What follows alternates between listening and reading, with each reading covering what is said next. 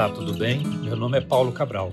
Sou professor do curso de Agroecologia do Instituto Federal de Brasília. Bem-vindos ao programa Chá com Agroecologia, uma iniciativa de professores e estudantes do curso para ampliar nossos canais de comunicação com estudantes, agricultores e demais pessoas interessadas na agroecologia, na reforma agrária, na agricultura familiar, na alimentação saudável, entre outros assuntos. A cada sexta-feira, às 17 horas, na hora do chá, do café, do tereré, do chimarrão, será disponibilizado um novo episódio, trazendo informações sobre a implantação do novo projeto pedagógico do curso de agroecologia. O curso foi criado há 10 anos. Durante esse período, professores, estudantes, representantes de agricultores familiares e outros colaboradores analisaram a forma como o curso estava organizado. Foi então identificada a necessidade de ampliar o diálogo com o mundo do trabalho e também de integrar mais as disciplinas, procurando romper com essa segmentação do conhecimento.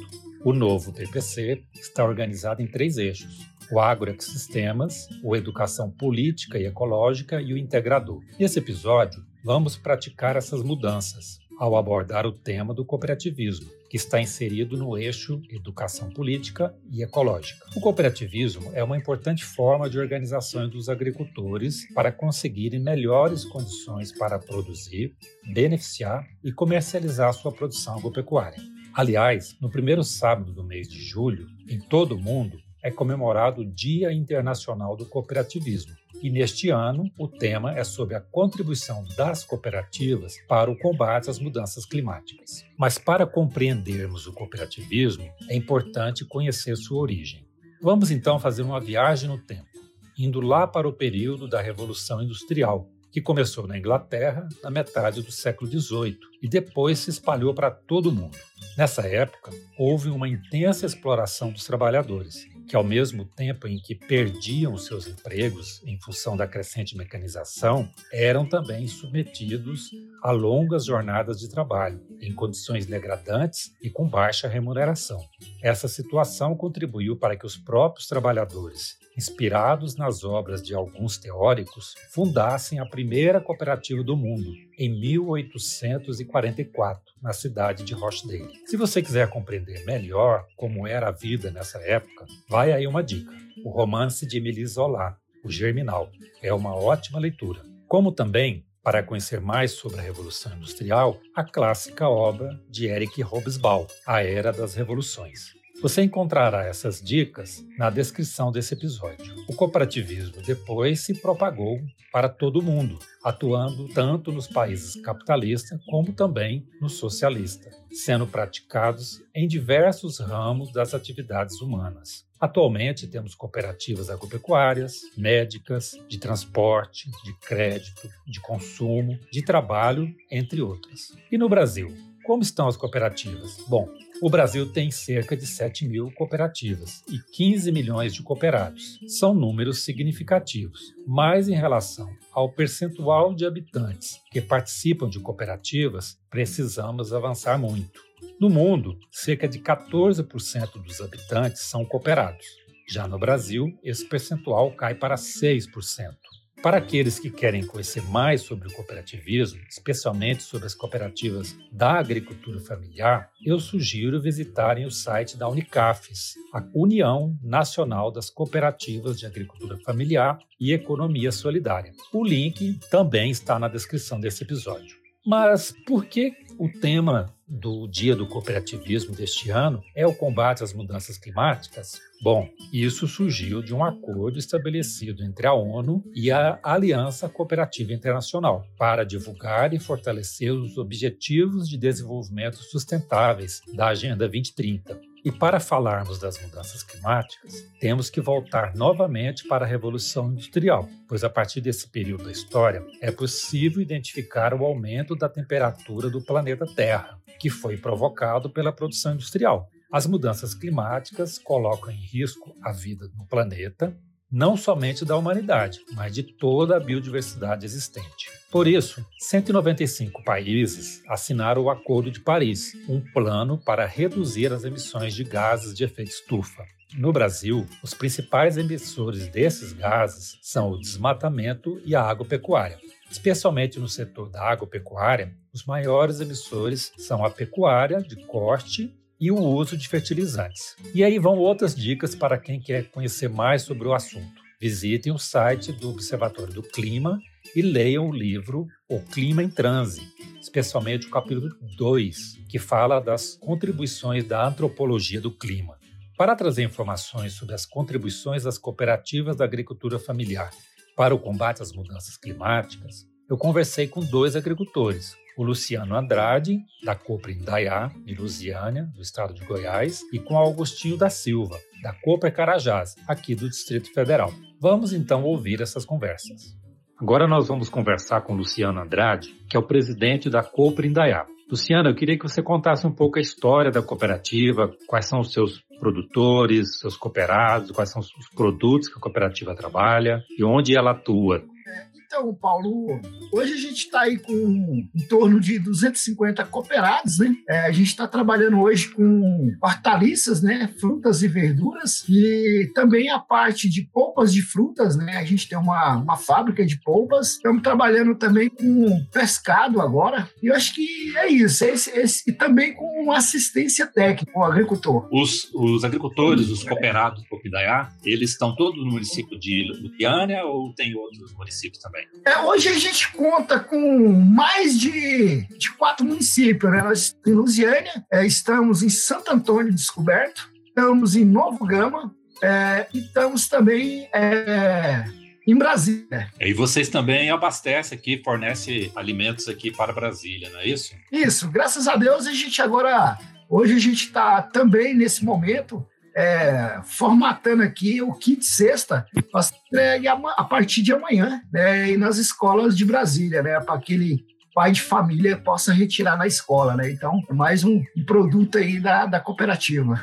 E nesses tempos de pandemia, isso é muito importante, né, Luciano? É, com certeza, né, Paulo? Acredito que o governo está fazendo aí um, um caminho tanto para ajudar quem precisa lá na ponta, né, para comer, e mais também para ajudar nós aqui, né, os nossos agricultores. Nesse momento de pandemia, a gente está é, sem poder escoar o nosso produto, né?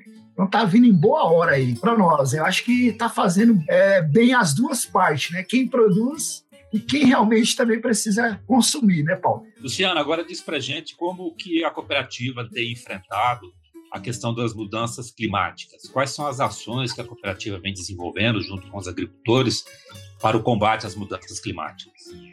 Então, Paulo, a gente tem três pontos positivos. É, vamos começar aqui, então, pelo sistema agrofloresta, que a gente já trabalha, né? É, com agroecologia, fomentando aí realmente a produção sem uso de agrotóxicos. Na, no segundo, a gente vem aqui também colocando a questão de curvas de níveis, bacias, para realmente fazer uma caixa d'água aí para cima das nascentes, para a gente fazer uma recarga no nosso lençol freático aí das nascentes, né? É, outra coisa também é a questão do extrativismo, né? A partir do, do ano passado, nós começamos aí a coletar o baru, uma árvore nativa, né? um fruto nativo nosso aqui, que a gente não explorava, né? Então todo ano esse produto se perdia. E a partir do ano passado nós começamos a coletar esse produto e entregar para uma cooperativa parceira.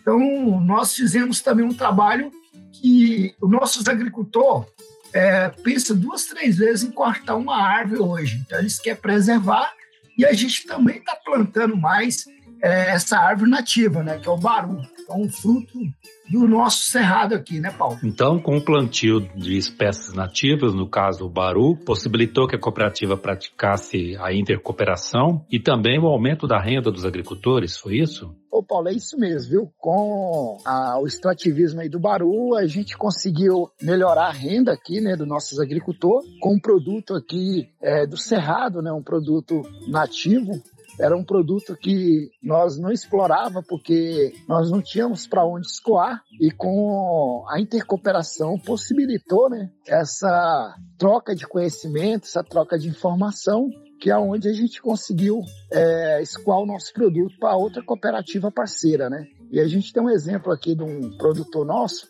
é, catando o Baru aqui no Cerrado, ele conseguiu aqui comprar a sua moto, né? Uma pessoa que andava a pé, porque não tinha condição, e com o dinheiro do Baru ele conseguiu comprar uma moto. Então, isso para nós é de grande satisfação, né? Então, tanto que a renda dos nossos agricultores melhorou aqui com, com esse trabalho de intercooperação, né, do cooperativismo. Bom, Luciano, quero te agradecer por essa conversa e desejo também que vocês tenham bons resultados, porque essas ações que vocês estão desenvolvendo são muito positivas. Bom, Paulo, eu que agradeço aqui a parceria, é com grande satisfação que a gente quer passar para vocês aí, né, o nosso trabalho, é o trabalho de você fazer o social, né, pegar o pequeno agricultor, que às vezes não tem ninguém por eles, e trazer para dentro da cooperativa e você ver o resultado na ponta, né? O resultado de quem precisa. Isso é muito gratificante. Bom, agora eu vou conversar com o Agostinho da Silva, que é dirigente do MST, do setor de produção, que vai nos falar um pouco da história da Cooper Carajás e também de como que a cooperativa tem atuado, que ações tem desenvolvido para o combate às mudanças climáticas. Agostinho, conta um pouco para nós da história da Cooper Carajás. Então, a Cooper Carajás é uma cooperativa, né? Foi criada no intuito de organizar as famílias que estão produzindo nas áreas de assentamento. E a ideia da, da cooperativa é organizar principalmente nessa área da comercialização e da gestão. Uma das coisas que a agricultura familiar tem bastante demanda, assim, né? As, temos também uma dificuldade muito grande de comercialização da, da nossa produção. Então, a cooperativa ela veio para fazer esse tipo de trabalho, de organizar as famílias para a comercialização dos produtos. É, tem quantos cooperados são? Aonde que vocês atuam? Então, nós estamos atuando é, no momento é, nos assentamentos que estão localizados em Planaltina, no caso, e também é, no ABC, que fica em Lusiana, e aqui é, na região de Braslândia, né? no caso, nos dois assentamentos, que fica aqui, o assentamento Gabriela Monteiro e o assentamento Canaã. É, você mesmo mora no Gabriela Monteiro, né? Eu moro no Gabriela Monteiro, é o assentamento mais antigo aqui da região do Movimento dos Trabalhadores. E aí são quantos cooperados? Nós temos na base de 100 cooperados na cooperativa, né, hoje. Temos 100 cooperados. Quais produtos vocês estão comercializando? Então, Paulo, é, nós atuamos mais nessa área de hortifruti, né, hortifruti grangeiro. No caso, é a produção de hortaliças, né, de frutas do ano, né, de época, é, verduras, pequenos animais como galinha, porco, ovo, as coisas que são produzidas pelo, pelo produtor nas suas áreas que são oferecidas para comercialização. É, você me falou também alguma coisa de, do CSA, né? Então, na questão do CSA, é um CSA mais coletivo, né? É um CSA que, na verdade, ele, ele abraça todos os produtores nossos. É, no caso, você pode contribuir com aquilo que você está produzindo. Então, cada produtor que participa entra com um alimento diferente para a complementação das cestas. Ok. Agostinho, agora me diz o seguinte: o, o, quais são as ações que a cooperativa tem feito em relação ao combate às mudanças climáticas? Então, são várias ações, né? Uma dessas ações são as agroflorestas, né? A gente estamos plantando várias, em várias áreas, trabalhando com o que a gente chama de plantio de água, Sim. né? Plantio de água. O que seria plantio de água? É você produzir várias entre é, plantas alimentícias, como árvores, como também plantas que venham é, a ser comercializadas, sabe? E, e assim, você vai plantando coisas que possam trazer a água ao solo. Então, é, uma das nossas ações é essa, o plantio de agrofloresta nas nossas áreas. Uma outra ação que agora nós estamos fazendo, é, nós lançamos aí a campanha, é o que está dentro do plano, plano emergencial de reforma agrária popular, que no caso é, esse ano nós vamos plantar cerca de 100 mil árvores em cada região né? No caso, vamos chegar com um milhão de árvores plantadas. Vamos tentar ver se a gente consegue fazer ainda esse ano em todo o Brasil. Essa é uma campanha nacional do MST. E aí a, é uma campanha tem... nacional do MST. Poxa, muito bacana. Eu também tive visitando aí o assentamento e vi que vocês estavam fazendo um plantio né, mecanizado. Conta um pouco para nós sobre isso.